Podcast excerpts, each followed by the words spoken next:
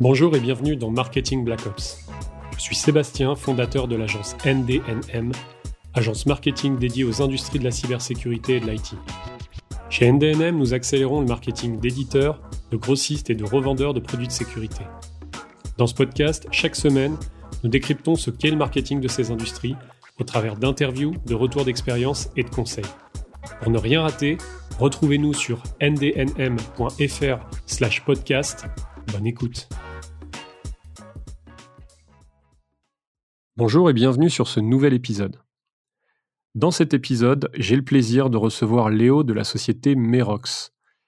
Merox euh, développe une solution euh, autour euh, du protocole des marques et nous allons parler dans ce webinaire de la sécurité de l'email avec notamment des marques, DKIM, SPF, mais également nous allons parler du BIMI. Avant de commencer cet épisode, quelques mots pour notre sponsor, mais vous avez l'habitude si vous avez écouté les précédents. Euh, quelques mots sur F-Secure. F-Secure qui est donc euh, un éditeur euh, mondialement connu. F-Secure a sorti il y a quelques semaines, quelques mois, son programme MSP, Managed Service Provider, qui vous permet, si vous êtes revendeur informatique, de vous appuyer notamment sur les équipes et sur la connaissance et la compétence des équipes F-Secure dans le but de vendre vos produits. si ça vous intéresse, on vous a mis un lien, donc c'est www.ndnm fr slash f-du-6 secure avec un slash à la fin, donc ndnm.fr slash f-secure, et vous pourrez accéder euh, directement à l'ensemble de la documentation et du programme MSP. Pour rappel, F-Secure commercialise de nombreux produits de sécurité, euh, du scan de vulnérabilité avec leur produit phare euh, F-Secure Radar, de l'email security, des, des, solutions de VPN, etc., etc., etc. Ils ont même une solution pour euh, euh, sécuriser les accès Salesforce. Voilà, c'est très très large. Euh, donc n'hésitez pas à jeter un œil www.ndnm.fr/f-secure et vous aurez accès à cette documentation. Merci encore à F-Secure pour leur sponsoring et donc leur soutien sur ce podcast. Sur ce, bah, je vous souhaite un agréable épisode et je vous dis à bientôt.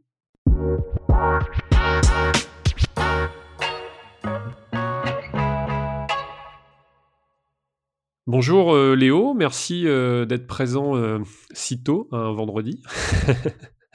alors aujourd'hui, on va parler notamment de sécurité de l'email, mais également délivrabilité. Alors il y a une statistique qui dit, alors on n'est pas vraiment sûr du pourcentage selon, les, selon les entreprises, on va parler de 91%, d'autres vont parler de 94%.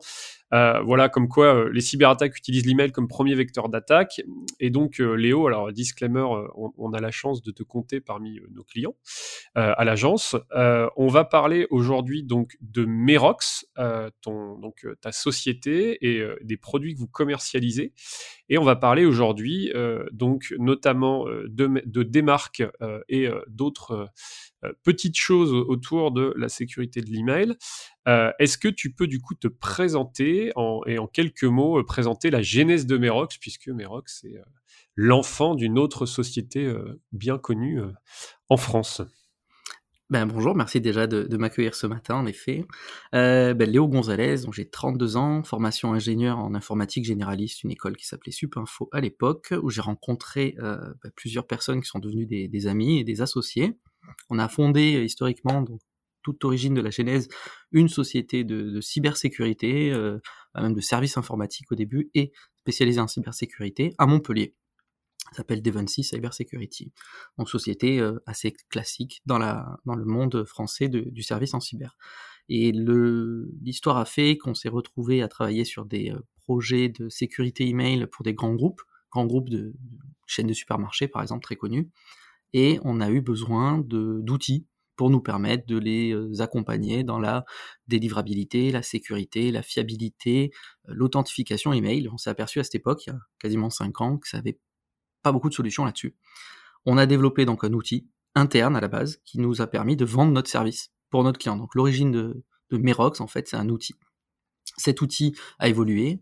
On a des équipes de développement qui étaient présentes en interne chez Devancy Cybersecurity.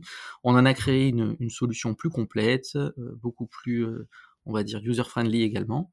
Et euh, récemment, donc il y a peine plus d'un an, hein, la solution a pris son indépendance totale de Devancy Cybersecurity en faisant une spin-off qui s'appelle Merox. Petite euh, anecdote, Merox, ça veut aussi dire euh, Mercaptan Oxidation, c'est un procédé industriel qui permet de rendre le pétrole, on va dire, un petit peu moins polluant. Donc on fait d'un polluant quelque chose de moins polluant, un peu comme l'email. D'accord, top, top, top. Euh, du coup, Merox, votre outil, euh, notamment, euh, fonctionne autour de, des marques, hein, même c'est d'ailleurs le, sujet principal. Est-ce qu'on peut voilà, se faire un petit rappel là sur ce qu'est des marques et du coup, bah, de manière euh, intrinsèque. Euh, on, rappelle un peu. Alors, j'ai regardé ce matin parce que bon, là, il, est assez tôt hein, pour les, les, auditeurs, mais je me suis posé la question ce matin. Est-ce que SPF, D, euh, DKIM, est-ce que du coup, c'est des protocoles? Et j'ai regardé notre ami Wikipédia. Notre ami Wikipédia parle de normes de vérification. Donc, je ne vais pas faire l'erreur parce que, bon, ayant travaillé dans l'email security, je sais qu'il y a des fanboys. Hein, ça rigole pas. Si c'est une norme, on va, on va dire une norme et surtout pas un protocole. Donc, est-ce qu'on peut se faire un petit rappel sur ce qu'est des marques et du coup, euh, de manière intrinsèque, on va rappeler les, normes de vérification SPF et DKIM et voilà le, fonctionnement euh, global, si je puis dire. Ouais, alors voilà, aujourd'hui sur, sur l'email, parce que j'ai pas été très précis euh, sur la question précédente, mais en présentant l'outil, l'email tel qu'on le connaît, c'est une évolution assez simple du courrier postal. On a essayé de transcrire dans les années 80-90 ce qu'on savait faire avec, avec la poste, notamment la poste américaine, mais c'est la même chose chez nous en France. On envoie un courrier, d'un point A à un point B. Moi, en tant qu'émetteur, je veux écrire une carte postale, euh, disons, à un client, bah, je vais prendre un bout de papier libre, je vais écrire l'adresse de mon client d'un côté, et au dos de l'enveloppe, éventuellement, je vais écrire de qui ça vient, moi, en tant qu'émetteur, en tant qu'expéditeur, je vais mettre mon, mon, nom, au cas où il y a un problème avec l'enveloppe, par exemple. Et la poste va délivrer mon message au euh, service, on va dire, administratif ou secrétariat de chez mon client, équivalent de l'anti-spam, on va dire, le secrétariat, qui lui-même euh, va euh, analyser si c'est de la pub, pas de la pub, tout un tas de d'éléments et va décider si ce message doit être remis au destinataire final, monsieur le client X. Et pour prendre cette décision de savoir si le courrier déjà est de la pub ou pas, on le sait, on peut se baser sur des critères très subjectifs. Est-ce qu'il y a marqué des mots-clés, euh, voilà, promotion, Viagra, immobilier, héritage? Ça, c'est très subjectif. Mais il y a tout un tas de critères techniques c'est assez technique, mais ça peut se, comparer avec des analogies dans le courrier qui sont purement objectives. C'est-à-dire, est-ce que déjà l'email, donc la carte postale, quand elle arrive, elle est bien telle qu'elle est, telle qu'elle était à l'origine? Donc ça, on peut avoir une méthode, on peut imaginer la, plastification, imaginer avec une plastifieuse de ma carte postale. Au moment où je la dépose, je la plastifie et je vais y mettre un petit poinçon. Euh, ou une marque euh, distinctive euh, dont moi seul possède le procédé de mettre cette petit poinçon. On peut imaginer à l'époque de la royauté où on mettait un, coup de, de bague, on va dire, de chevalière. Donc le destinataire aura un moyen de s'assurer, si le plastique n'est plus là, que le message a été modifié.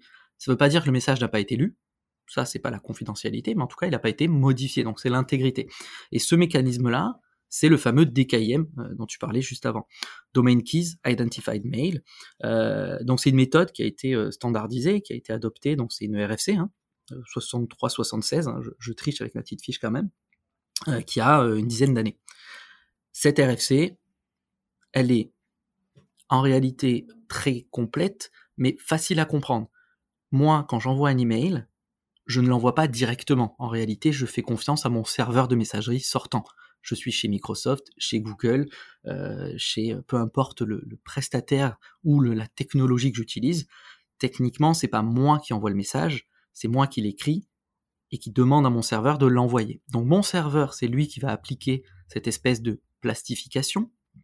Et cette plastification du document se fait moi, via un moyen cryptographique dans les fameux systèmes de jeux de clés, euh, clés privées, clés publiques, etc. Donc mon serveur va signer numériquement, si je puis dire, le message en faisant un système de hash, on ne va pas rentrer trop dans le détail, et va déposer une marque distinctive, comme on l'a dit, sur l'email. de fait que le destinataire, l'anti-spam du destinataire, puisse vérifier. Sauf que pour pouvoir vérifier cette information, il faut bien à un moment que le destinataire sache comment il peut m'identifier aussi de façon euh, publique.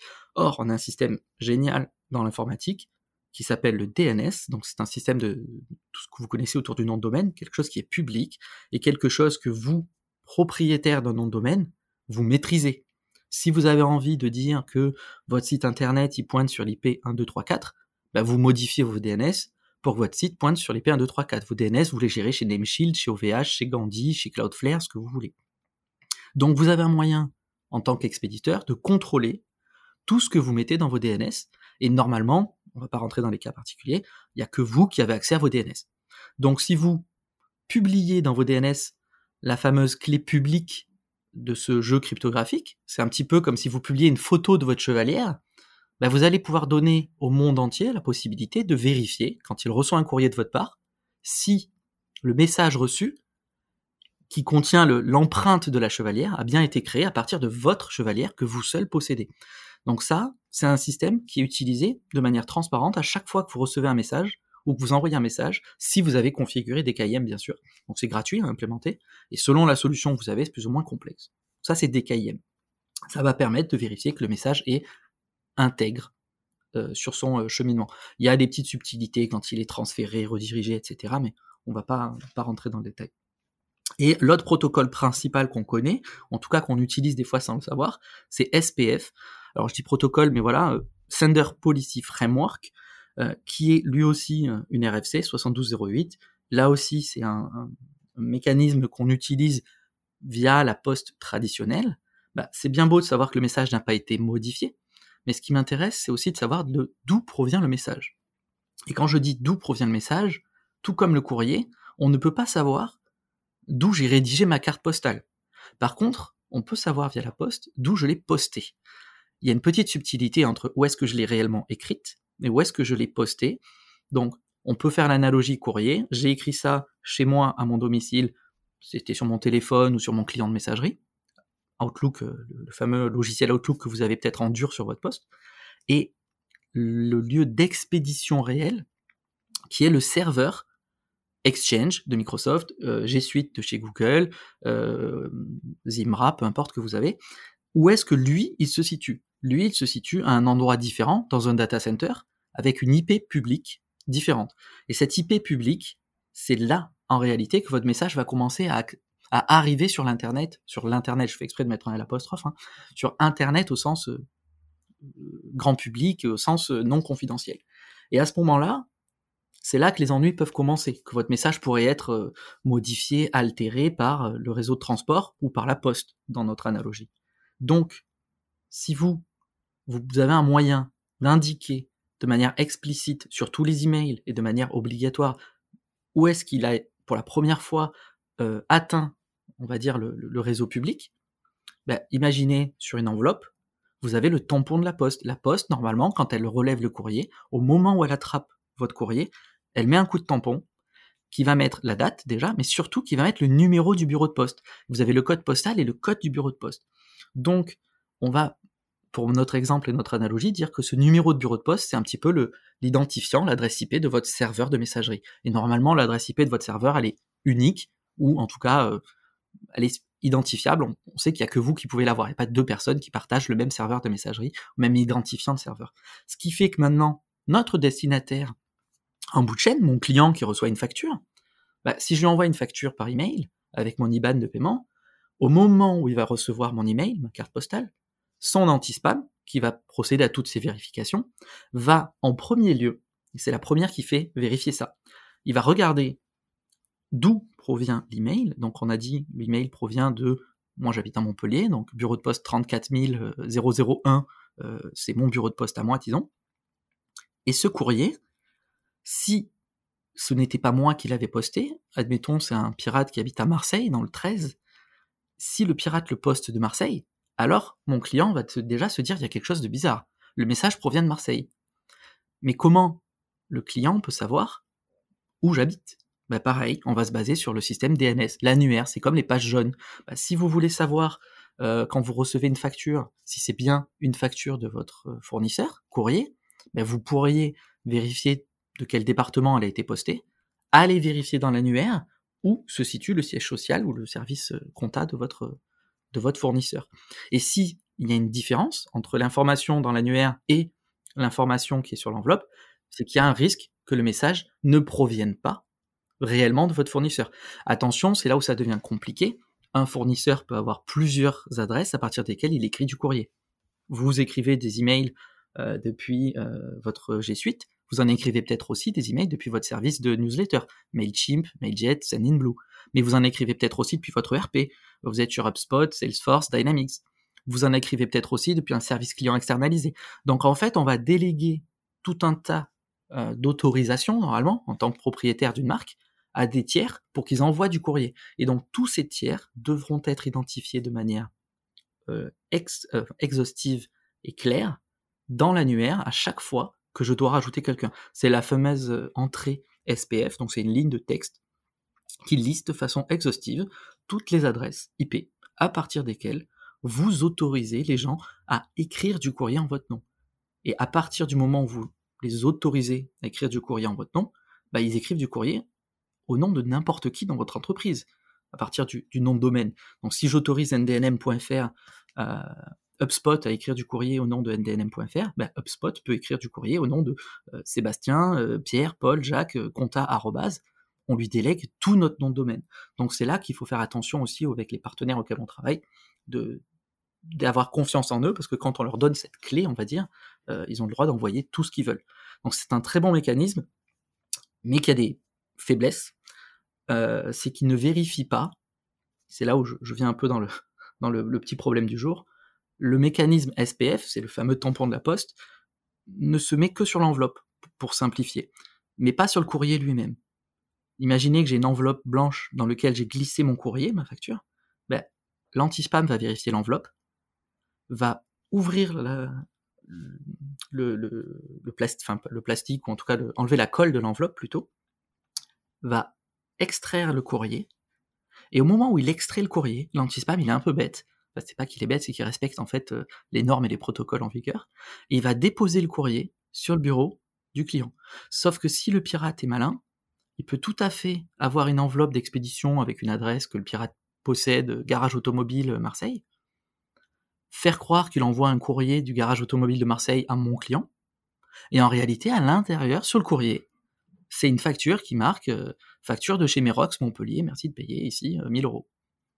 Mais donc là, je viens d'esquiver en fait le mécanisme de contrôle en utilisant une faiblesse du protocole, de la norme, qui a été créée, pour rappel, il y a quand même plusieurs dizaines d'années, donc on n'avait pas forcément pensé à ça. Et donc, on a des KIM d'un côté pour l'intégrité du document, SPF pour la provenance, et il fallait créer un petit peu une norme, un protocole au-dessus de tout ça. C'est là qu'est arrivé euh, le fameux DMARC, Domain Message Authentication Reporting and Conformance, qui a renforcer un petit peu ces mécanismes à partir du moment où on l'active pour dire merci monsieur l'anti-spam dorénavant, de vérifier déjà que l'enveloppe vient bien d'où elle prétend venir, mais que le courrier qui s'y trouve correspond aussi à la même adresse que celle de l'enveloppe, qu'il n'y a pas un petit malin qui a fait une permutation à l'intérieur.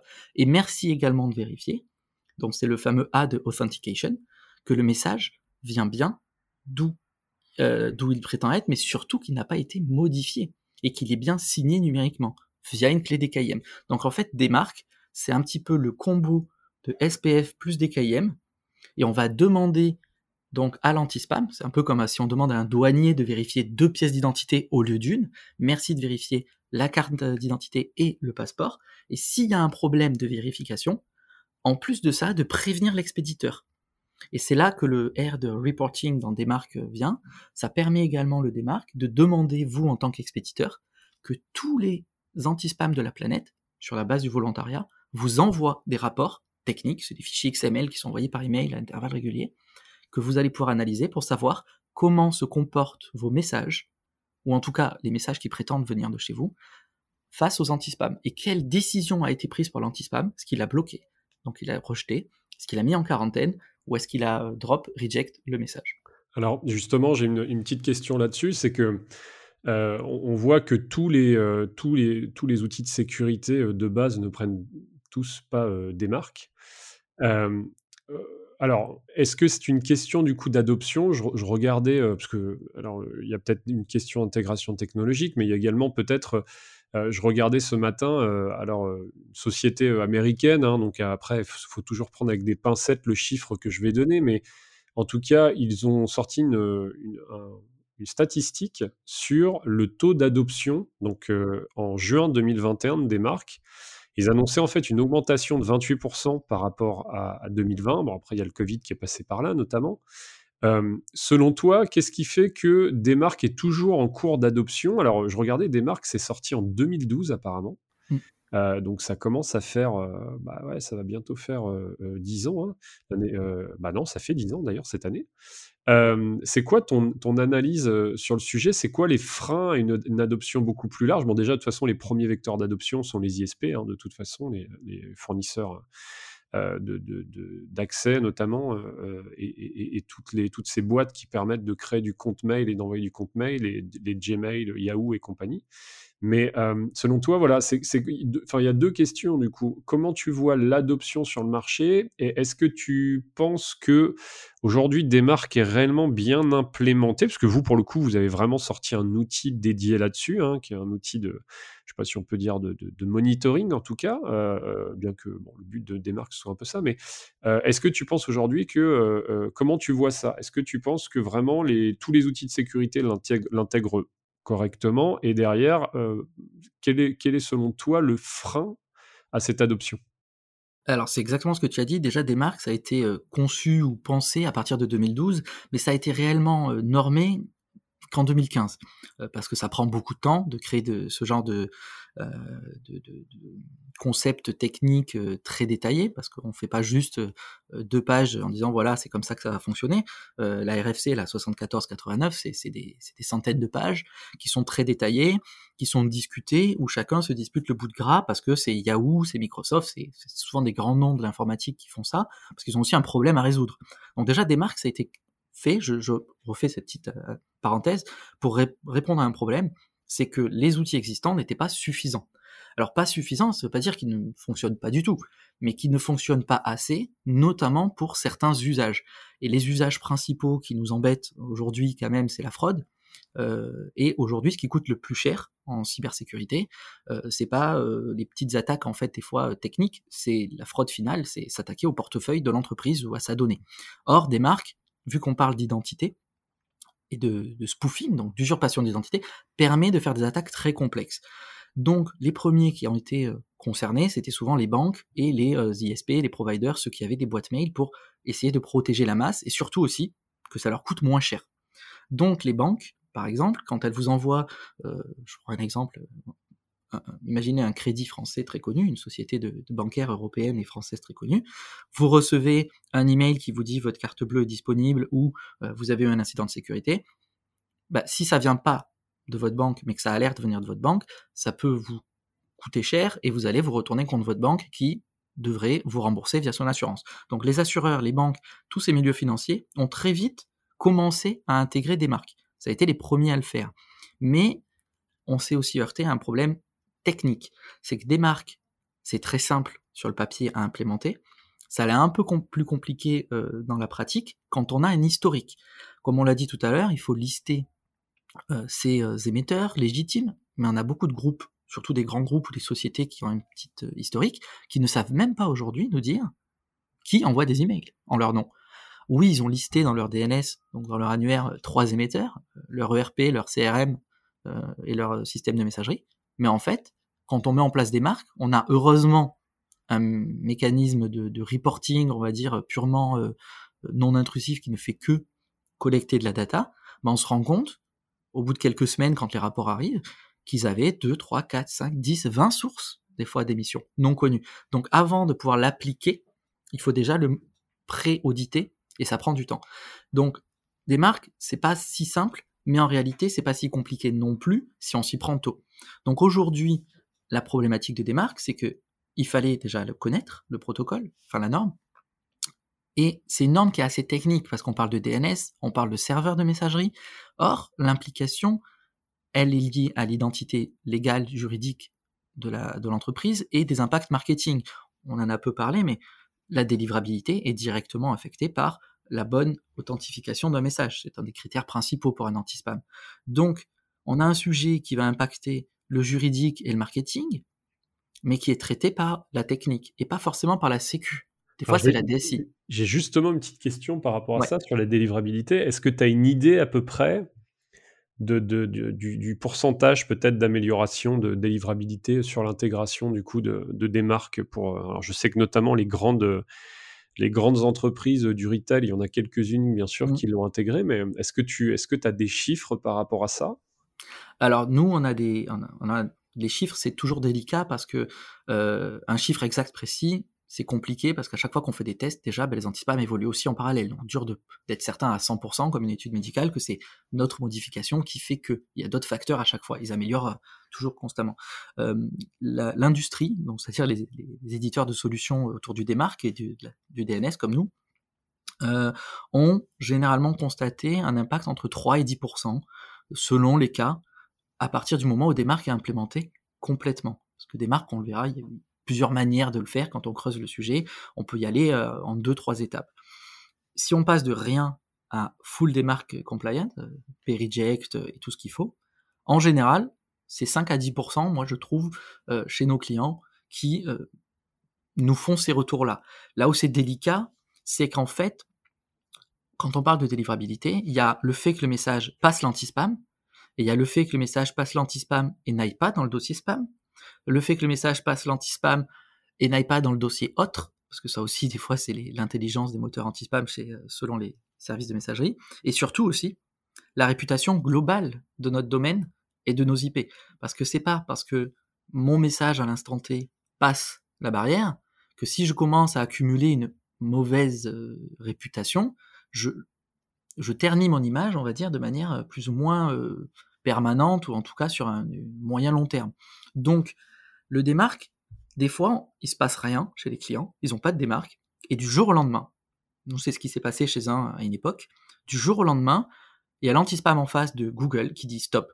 En fait, vous, vous faites n'importe quoi, ça fait trop longtemps que ça dure. Et du jour au lendemain, ils temporisent ou ils bloquent les emails complètement.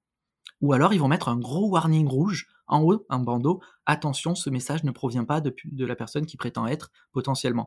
Et là, instantanément, c'est la catastrophe. Donc en fait, on ne sentait pas l'effet, et d'un seul coup, ça casse. Un peu comme euh, quand vous avez voilà, euh, les, pneus lisses sur votre voiture, euh, ça passe, ça passe, ça passe, un jour vous freinez, ça freine plus. Mais c'était juste, c'est trop tard. Et à ce moment-là, rattraper ça, c'est compliqué. cas concret, un client qui travaillait dans le monde du supermarché, avec les systèmes de drive, vous faites vos courses et vous allez récupérer vos courses, bah, il vous envoie un email, le drive, et il vous dit voici votre créneau auquel vous allez récupérer votre livraison et un petit code des fois pour récupérer la livraison. Bah, ce grand compte international, ces emails, qui étaient mal authentifiés, mais il n'y avait pas que des marques en cause, hein, il n'y avait pas de démarques, mais il y avait des problèmes de SPF et de DKIM. Google avait décidé, pourtant c'est une grande marque, de temporiser la délivrabilité de ces emails. Donc Google avait des doutes et donc, au lieu de bloquer le message, Google disait non, je vais le temporiser et je vais les délivrer au compte-goutte et ça va prendre plusieurs heures. Et donc, autant dire qu'il n'y a plus d'intérêt. quoi. Ah ben alors là, ce qui s'est passé, c'est qu'en fait, ça a fait saturer le service client du client, parce que des gens appelaient au service euh, énervés, des clients qui perdaient, entre, alors pas des produits frais forcément, parce que dans les drives, ils ont quand même des mécanismes pour ça, mais ils préparaient des commandes pour rien, les gens ne venaient pas les chercher, et ça a même créé des embouteillages à l'entrée des drives, parce que les gens n'avaient pas, ou pensaient qu'ils allaient recevoir le mail, le nombre de personnes qui se disent bah j'ai reçu le mail, je regarderai une fois que je suis devant la borne. Et en fait, c'est pas le créneau ou pas le, code. Donc on a des impacts des fois très violents. Et euh, là, je parle juste du, désagrément. Des fois, c'est plus grave que ça, euh, quand c'est des messages euh, vraiment importants, de notifications de sécurité qui n'arrivent pas, notamment quand c'est des messages dont on a peu l'habitude en fait. Euh, de recevoir. Quand vous recevez tout le temps un message de votre newsletter, vous vous rendez vite compte quand elle n'est euh, pas envoyée. Mais quand c'est un email que vous envoyez très peu à vos clients, ou un email par exemple qui envoie les bulletins de salaire, bah, ou la notification, c'est qu'une fois par mois. Donc il faudra un moment avant de vous en rendre compte. Donc là aussi, l'impact peut être catastrophique et peut être que partiel. Vous avez une partie de vos serveurs d'émission qui sont impactés et pas tous. Donc dur de définir un pourcentage, mais entre 5 et 10% euh, quand c'est bien fait, entre 3 et 10 euh, selon les chiffres de l'industrie. Et, aujourd'hui, justement, toutes ces remontées de, rapports de, serveurs mail, justement, intégrés dans, dans l'utilisation de des marques, est-ce que tu vois une utilisation aujourd'hui et une intégration de ces informations euh, directement dans, les SIEM euh, ou, est-ce qu'aujourd'hui euh, l'utilisation des sociétés, c'est encore en gros les admins les... Parce que alors c'est très spécifique le mail, hein. c'est-à-dire que bon il y a l'admin 6 dans les boîtes, mais des admin 6 qui sont experts mail, c'est encore encore une spécification et c'est encore plus rare. Hein. Pour pour venir de là, je euh, voilà, je connais bien le sujet et c'est vrai que des gens vraiment très très très très bons sur le mail, euh, ça se compte, euh, voilà, on peut les mettre tous dans une salle, dans une petite salle. Enfin, je pense qu'il y a moins de, en France, vraiment des experts du mail, il y en a moins de 50, quoi. Hein. C'est très très très rare. Et du coup, est-ce que aujourd'hui, tu vois que les sociétés ont vraiment, j'ai envie de dire, le RSSI est venu et a bien compris euh, l'intérêt de ces rapports, euh, parce que comme tu dis, hein, ça permet de remonter quand même, euh, ça peut permettre de remonter des anomalies. Est-ce que du coup, tu, vois que l'ensemble de ces informations remontent directement dans les SIEM et sont vraiment traitées, ou encore aujourd'hui, je pense notamment à certains ISP, notamment un très très grand français qui, semble-t-il, a, l'air d'avoir énormément de legacy en interne et bah, ne peut pas non plus faire ce qu'il veut parce qu'il gère des millions et des millions de boîtes mail. Donc des fois, c'est comme tu dis, c'est compliqué, c'est pas si simple que ça. Et comment tu vois ça? Est-ce qu'aujourd'hui, c'est vraiment encore, euh, on va dire, un protocole qui est euh, euh, le protocole des, on va dire, des experts du mail dans les boîtes, ou, c'est quelque chose, voilà, maintenant la donnée, elle transite un peu quoi? Alors voilà, aujourd'hui, le point pour moi sur lequel je démarre, c'est des marques, c'est pas assez implémenté, ça devrait l'être plus mais il y a aussi des implications juridiques qui sont fortes. Donc souvent les sociétés ne vont pas uniquement arriver sur un projet des marques juste parce que l'admin 6 est bien formé et dit c'est cool, il faudrait le mettre. C'est top quand c'est le cas, mais c'est pas tout le temps le cas. Des fois, c'est le cyberassureur. Cas concret, il y a une cyberassurance qui s'est lancée récemment qui s'appelle Stoic en France, qui fait un peu le buzz. C'est une cyberassurance pour les PME. on rentre son adresse mail, ils font un mini audit de sécurité externe, ils font une étude d'exposition, ils vont mesurer des indicateurs pour euh, voir si notre entreprise est mature, pas mature, et paf, ça nous sort un prix. Bah, un des cinq ou six éléments qui mesurent aujourd'hui, c'est est-ce qu'on a le démarque bien configuré, le SPF bien configuré? Alors là, c'est le cas euh, concret. Vous payez plus cher, voire vous n'êtes pas assurable, parce que vous l'avez pas fait. C'est un peu comme le détecteur de fumée. Vous en avez pas, vous n'êtes pas aux normes. Ça veut pas dire que votre société ne va pas tourner, ça veut dire que vous, vous mettez à risque. Sauf que le détecteur de fumée, tant qu'il n'y a pas de feu, il sert à rien. Le démarque, en plus, il a des intérêts euh, positifs sur la délivrabilité, sur euh, d'autres choses, et notamment même, on, pourra en parler sur, euh, sur des aspects bonus marketing. La difficulté, exactement ce que tu dis, c'est que quelqu'un de legacy, je le cite volontairement, hein, orange.fr par exemple, a des milliers de serveurs, des milliers d'IP, des systèmes complexes, des systèmes critiques qui sont plugués dessus, et donc on ne peut pas faire n'importe quoi. Moi, ce que je réponds, c'est qu'il y en a d'autres très gros qui ont réussi. Donc il faut aussi se donner les moyens d'y arriver. Et en tout cas, il faut essayer d'y aller petit à petit. Et des marques est quand même assez bien fait. Il fournit des mécanismes intermédiaires.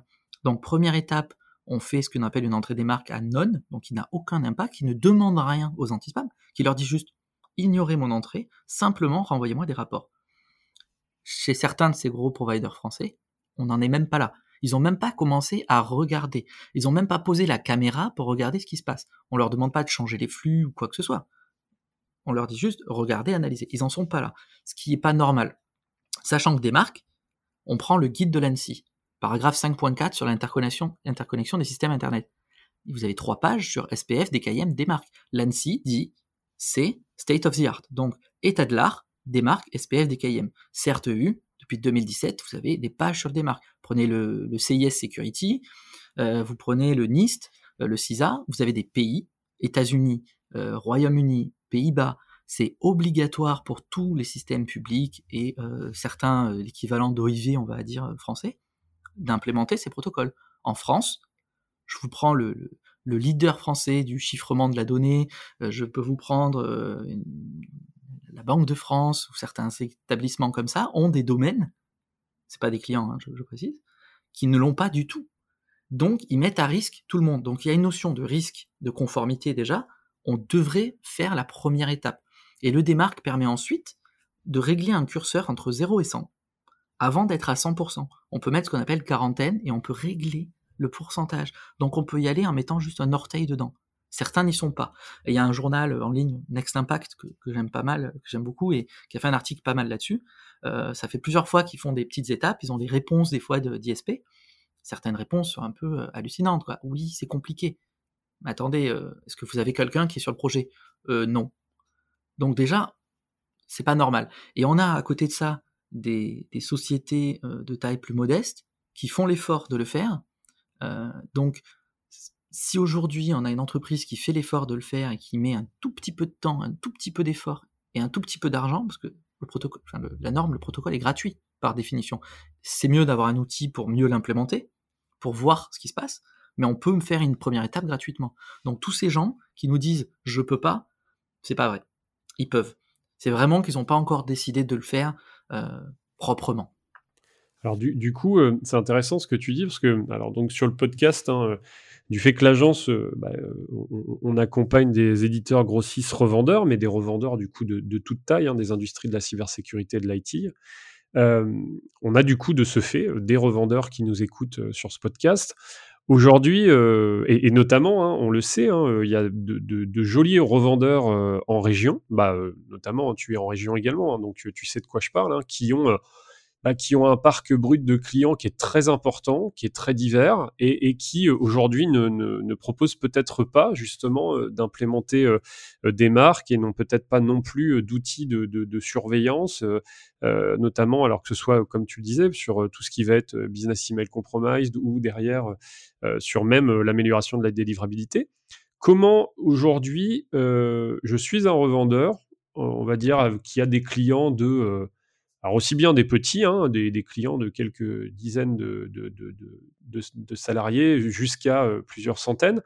Comment je fais déjà aujourd'hui pour découvrir l'outil Merox et quel est l'intérêt pour un revendeur aujourd'hui de proposer, euh, parce qu'aujourd'hui le revendeur il dit ouais j'ai déjà ma brique d'email security hein, de tel euh, tel revendeur, tel revendeur ou tel, enfin tel éditeur, tel éditeur, tel éditeur. Donc bon aujourd'hui je vends mon anti-phishing, mon anti-malware, mon anti-machin, AI, euh, ce qu'on veut. ouais en fait j'ai pas pas besoin de démarque. Bon dans les faits des marques, c'est un peu le, parent pauvre pour le moment, mais je pense que ça va, s'intégrer petit à petit. Hein, il faut du temps. Mais comment, si voilà, pour, pour, les sociétés qui sont, comme tu le dis, il y a de plus en plus de sociétés qui travaillent avec, les guidelines de, de, de, l'ANSI, hein, notamment, qui les appliquent. Comment je fais aujourd'hui si je suis revendeur et que je veux commencer à proposer, en plus de ma sécurité de l'email standard, si je puis dire, euh, bah, l'intégration de des marques, euh, le monitoring et l'intégrer, euh, parce que du coup tu m'as pas répondu là-dessus, et l'intégrer du coup par exemple dans mon SOC ou mon outil de voilà de, surveillance. comment est-ce que est-ce que tu vois un marché et quelle serait la, difficulté à faire cela pour un revendeur? Alors tout à fait. Il y a un, il y a un marché déjà énorme. On le, on le, voit sur les chiffres. Hein, le marché progresse très très fortement. certes, on part de, de très bas, donc la croissance est bonne, la croissance elle est aussi en ce moment. Et une fois qu'on a mis des marques en place, ça s'arrête pas là. Il faut le monitorer dans la durée. Donc c'est pas juste un projet, c'est un projet qui continue sur du monitoring. Un peu comme quand on a configuré sa sauvegarde, bah, il faut la superviser. Et euh, il faut la faire vivre aussi en fonction des, nouveautés. Donc déjà, Numerox, c'est on est une solution 100% channel, on ne fait que de l'indirect, donc on travaille que avec des partenaires. Euh, il y a zéro vente directe de notre part. Il n'y a pas non plus, genre, on se réserve pas les grands comptes ou autre. Non, non, on passe que par des partenaires certifiés. Et un exemple euh, direct, on a un partenaire, je peux le citer, c'est SBI 84, c'est un petit, relativement petit, on va dire, par rapport à des mastodontes euh, autres qu'il peut y avoir, basé à Avignon et qui intervient sur la région Vaucluse, etc. Lui, c'est exactement ça. C'est un partenaire qui est assez bon techniquement, qui a des personnes qui sont douées en technique, qui accompagne ses clients publics, privés de petite, moyenne et certaines fois grande taille sur une, offre, une solution qui intègre une brique de euh, filtrage firewall. Euh, je crois qu'il travaille avec Storm Shield. Il a peut-être du, du VAID sur son anti-spam, sa solution de, euh, de training phishing. Et il voulait rajouter une brique pour aller plus loin, pour les clients qui sont des fois plus matures et qui peuvent lui demander. Donc déjà, il a de quoi leur répondre, mais tout simplement aussi pour aller le proposer. Parce qu'il est prestataire informatique global, mais il a une très forte, euh, on va dire, un très bon vernis cybersécurité, et il a besoin aussi d'être proactif et d'être le moteur chez ses clients pour leur dire, écoutez, là aujourd'hui, on est bon sur 90% peut-être ou 80% de ce qu'on fait, il faudrait aller plus loin parce que la cybersec, ça évolue. On va respecter le guide, on va respecter cela. Si on veut être puriste, le RGPD nous dit, il faut être à l'état de l'art de la sécurité. Si demain j'ai un incident de sécurité et que mon la personne qui me fait un procès en face me dit mais attendez monsieur vous aviez même pas implémenté ça ça et ça? Bah, je peux être tenu comme responsable ou co-responsable. Et on a des cas comme ça, hein. il y a eu des, jurisprudences, euh, des transferts de joueurs de foot ou euh, en, entre l'Italie et, les Pays-Bas où euh, il y a un petit pirate qui a usurpé l'identité d'un club, qui a demandé le, paiement de la compte, et l'autre club en face qui dit au fait moi j'ai toujours pas reçu mon, paiement, il dit bah si je vous ai payé. Il dit bah non vous n'avez pas payé, ça va au tribunal, tort partagé. Alors oui vous êtes fait avoir monsieur, vous avez fait un virement à quelqu'un qui n'était pas le bon club, mais le club en question bah, vous n'aviez pas mis tout en place pour éviter qu'on vous usurpe votre identité. Donc, il faut sensibiliser. Et l'avantage du démarque, c'est qu'une fois qu'on le met en place, on a tout un tas de protocoles.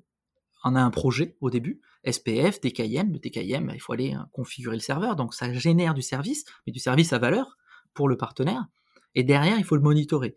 Et ce monitoring, il y a deux, deux approches. Soit on fait ce qu'on va recommander souvent sur des clients de taille petit, intermédiaire ou à des enjeux un peu plus faibles en, termes de, défense ou de cyber, une demi-journée, une journée par mois, une journée par trimestre, le prestataire va proactivement sur la console, c'est une console SaaS, euh, regarder et un petit peu auditer, tout comme des fois on va auditer des règles de pare-feu on n'a pas tous les clients aujourd'hui qui sont assez matures pour dire je couple ça à un système d'alerte euh, ou de SIEM et j'ai mes alertes qui remontent toutes seules.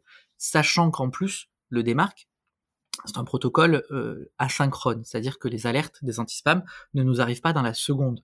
Elles arrivent dans un délai qui est temporisé en général de 1 heure à 24 heures, parce que les serveurs en face nous renvoient ces rapports, c'est des fichiers XML, euh, que euh, par batch. Et nous, on les traite. C'est plusieurs milliards de rapports aujourd'hui quand même traités sur la plateforme. Hein.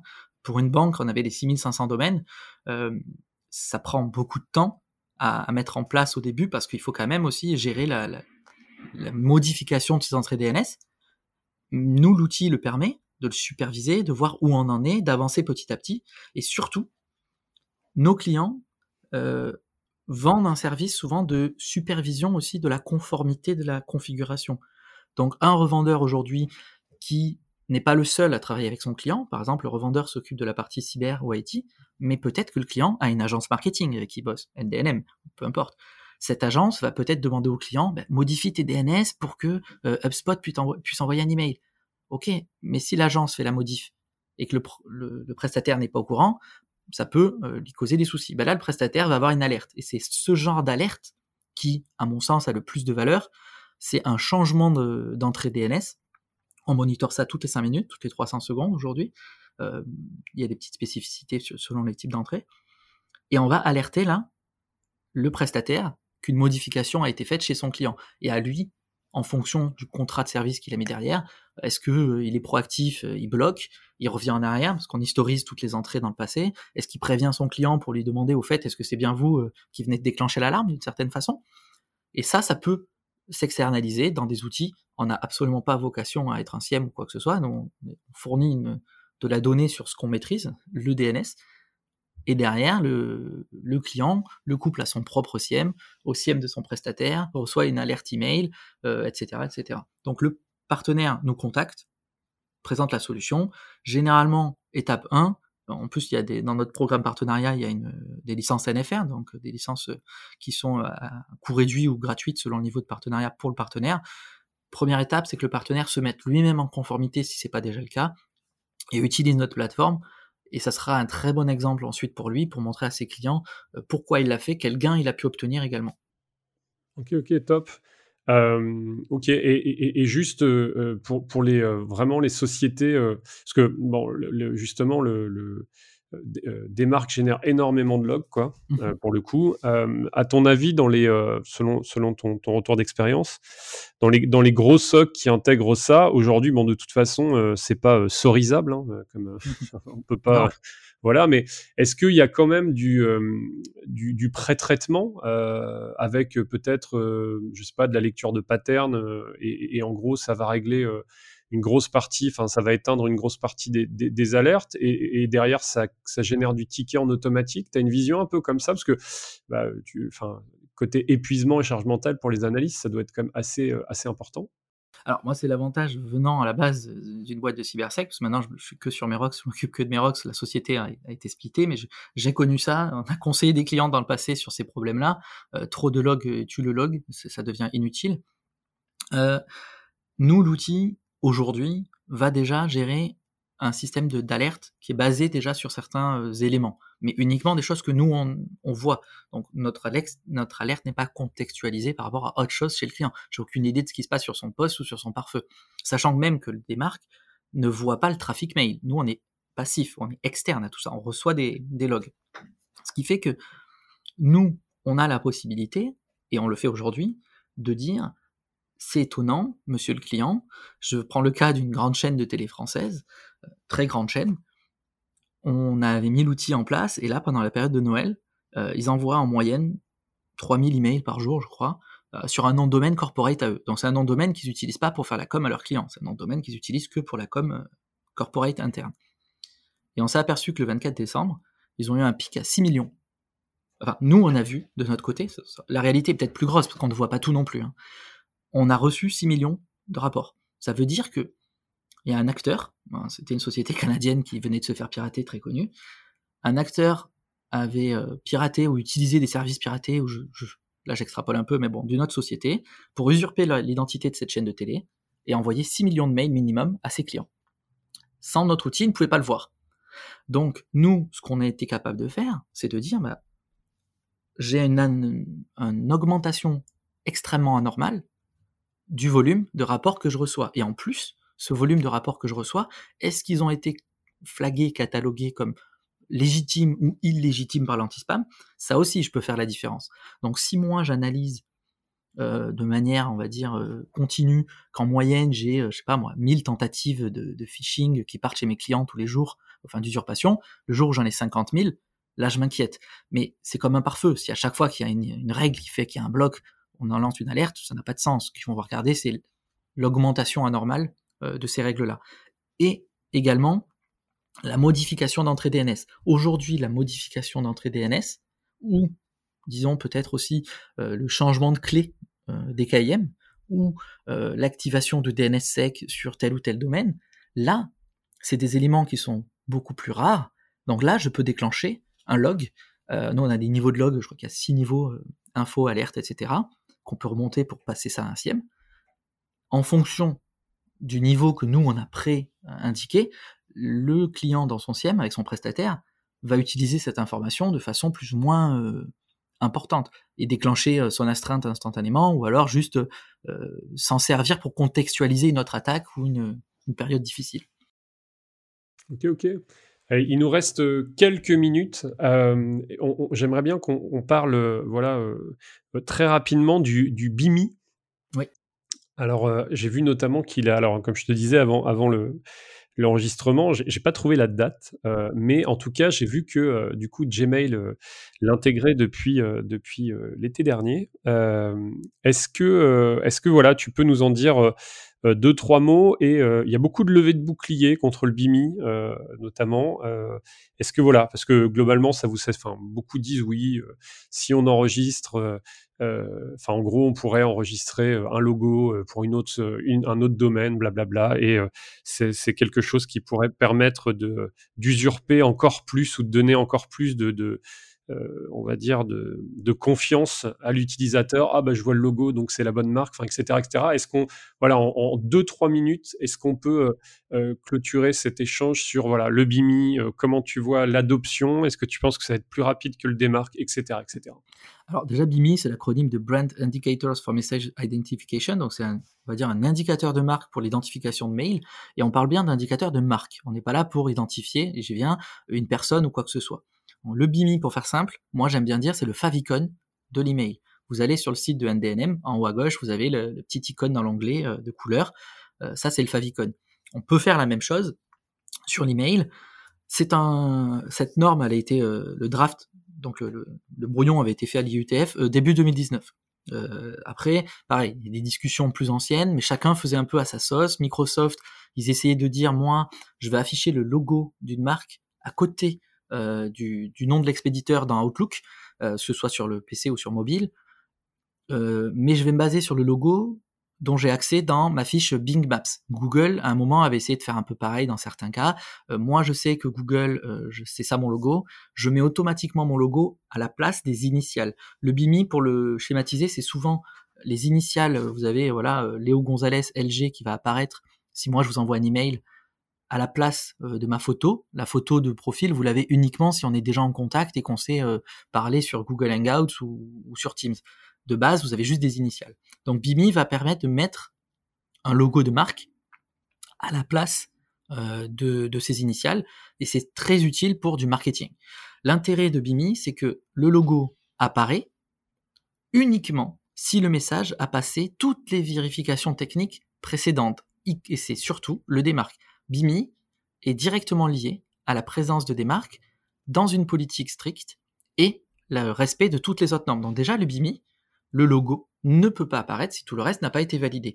Et la question, euh, le problème qui est soulevé par certains, c'est ça, c'est de dire oui, mais moi je peux faire une fausse marque euh, où tout est bon sur le nom de domaine. Je pourrais créer un, Microsoft avec un S à la fin et tout valider mon domaine, tout mettre bien comme il faut, SPF, DKIM et mettre un logo.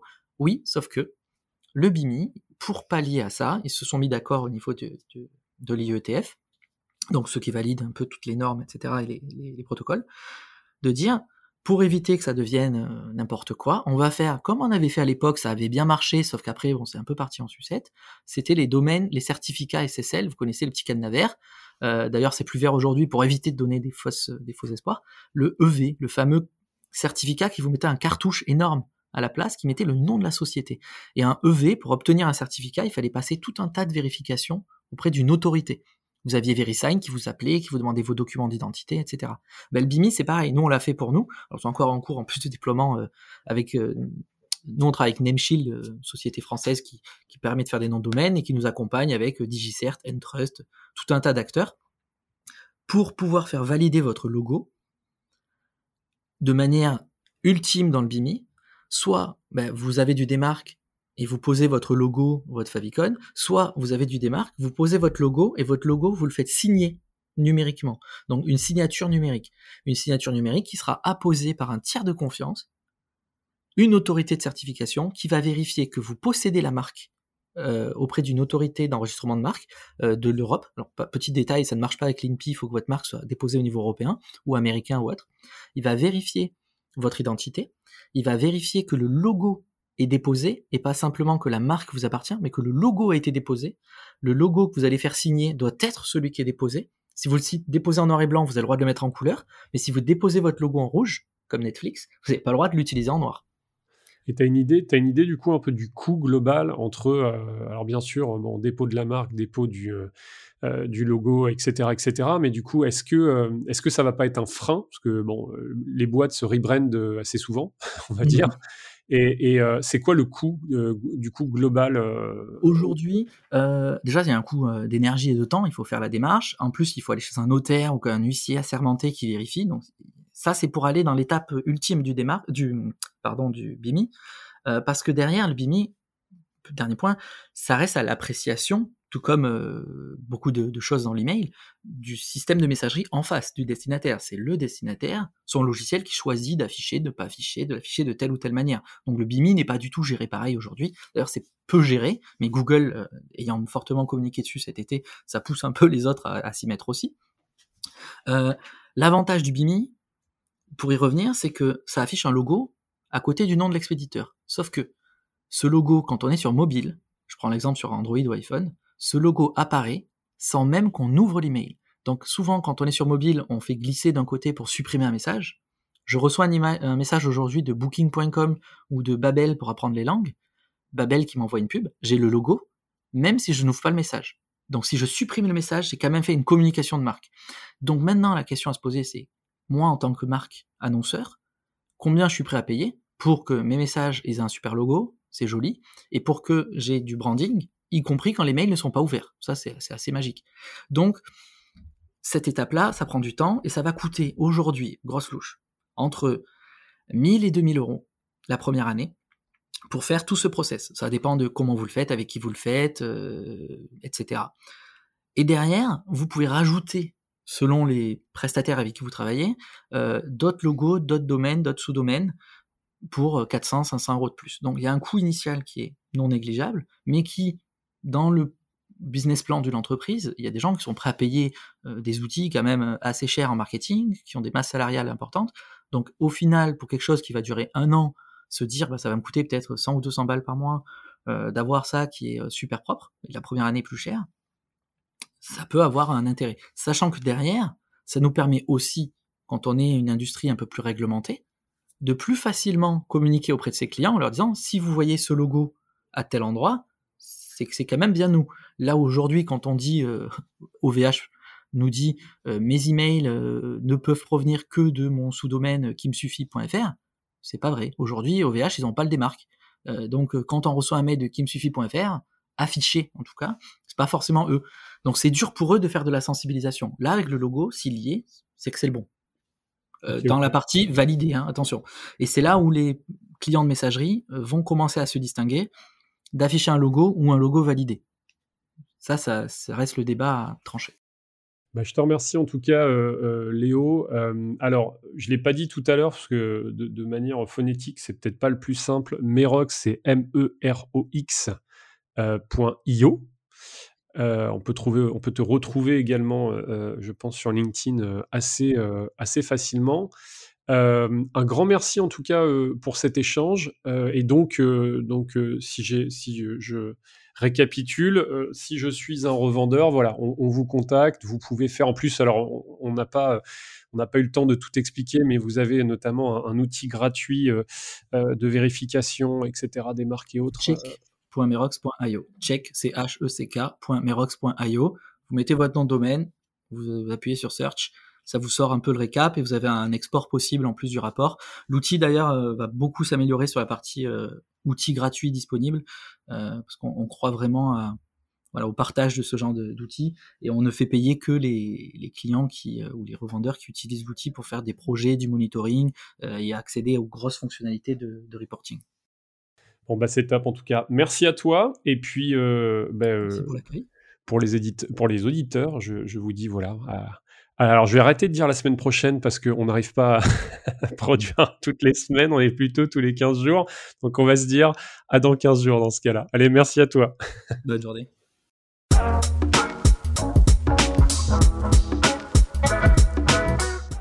Merci d'avoir écouté cet épisode.